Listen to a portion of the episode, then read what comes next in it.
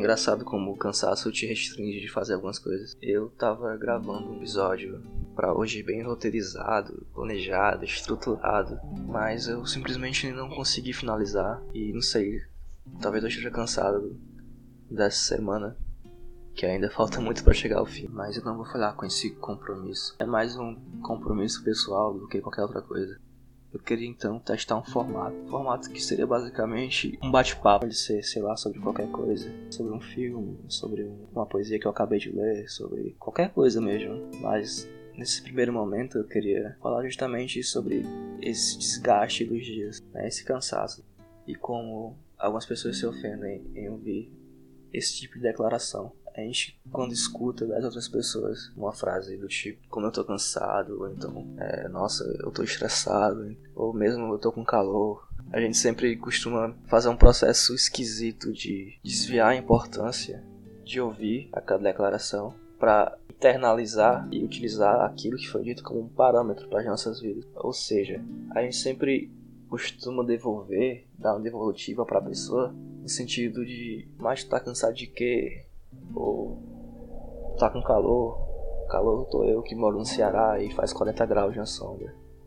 Entende? É, chega a ser engraçado quando coloco dessa forma. Mas é na verdade um, um, processo perverso. Uma das últimas coisas que uma pessoa quer como resposta em uma situação como essa é um comentário que a diminua diante dos problemas que tá passando. Tá, tudo bem, vai ter casos que ela realmente vai querer ouvir uma opinião. Mas boa parte das vezes a pessoa só quer falar. E você só tem que ouvir. Esse papel de ouvinte está tornando cada vez mais escasso. As pessoas não sabem mais ouvir umas das outras. Deve ser por isso que tá tudo meio esquisito realmente. Que eu não faço mais, que já fiz bastante, é realmente cair na pilha e acreditar que eu realmente estou me diminuindo frente aos problemas, né? Que eu estou deixando que eles sejam maiores do que eu, que aquele cansaço não exista no mundo, nas outras pessoas, que aquele desgaste só existe em mim. E isso é uma mentira. Tá todo mundo meio que cansado. O fato é que o cansaço existe, desgaste existe. E às vezes tem que tomar um tempo para si, para respirar. Falando um pouco sobre o passado no qual eu caí nessa pilha. Vivi uma situação muito cansativa, no qual eu era bolsista, além da faculdade que eu fazia no período noturno, e estava fazendo autoescola, estava engajado em vários outros projetos.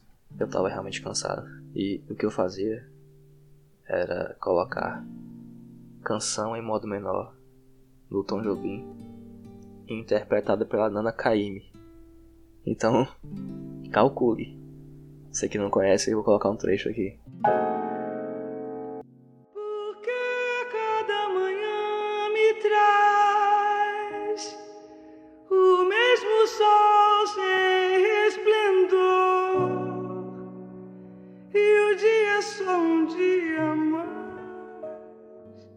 Então eu tinha ouvido de alguns amigos e professores, enfim, de muitas pessoas que aquele cansaço era uma situação que eu tava me submetendo. Se eu me esforçasse mais, de repente, eu me sentiria mais cansado. Só que é contraintuitivo, na real. Eu era realmente um burro quando percebi que quanto mais eu me esforcei, mais cansado eu fiquei. O fato é que você não pode dar ouvido a necessariamente tudo que as pessoas falam. A pessoa já dizia: nada sabemos da alma, senão da nossa. As dos outros são olhares, são gestos, são palavras, com a suposição de qualquer semelhança no fundo. Nós não sabemos da alma, não sabemos de nada, senão de nós mesmos. E é justamente no caso de nós não sabermos que tudo se torna um pouco desgastante e cansativo no mundo. Então, se tiver alguém me ouvindo, provavelmente tem. Vocês devem saber disso também, até melhor do que eu. Se dê um tempo Pare um pouco para respirar, para se conhecer e para seguir em frente. Que te faz sair da cama, a beleza da rotina, o que só a gente sabe, o respiro que te faz se lembrar.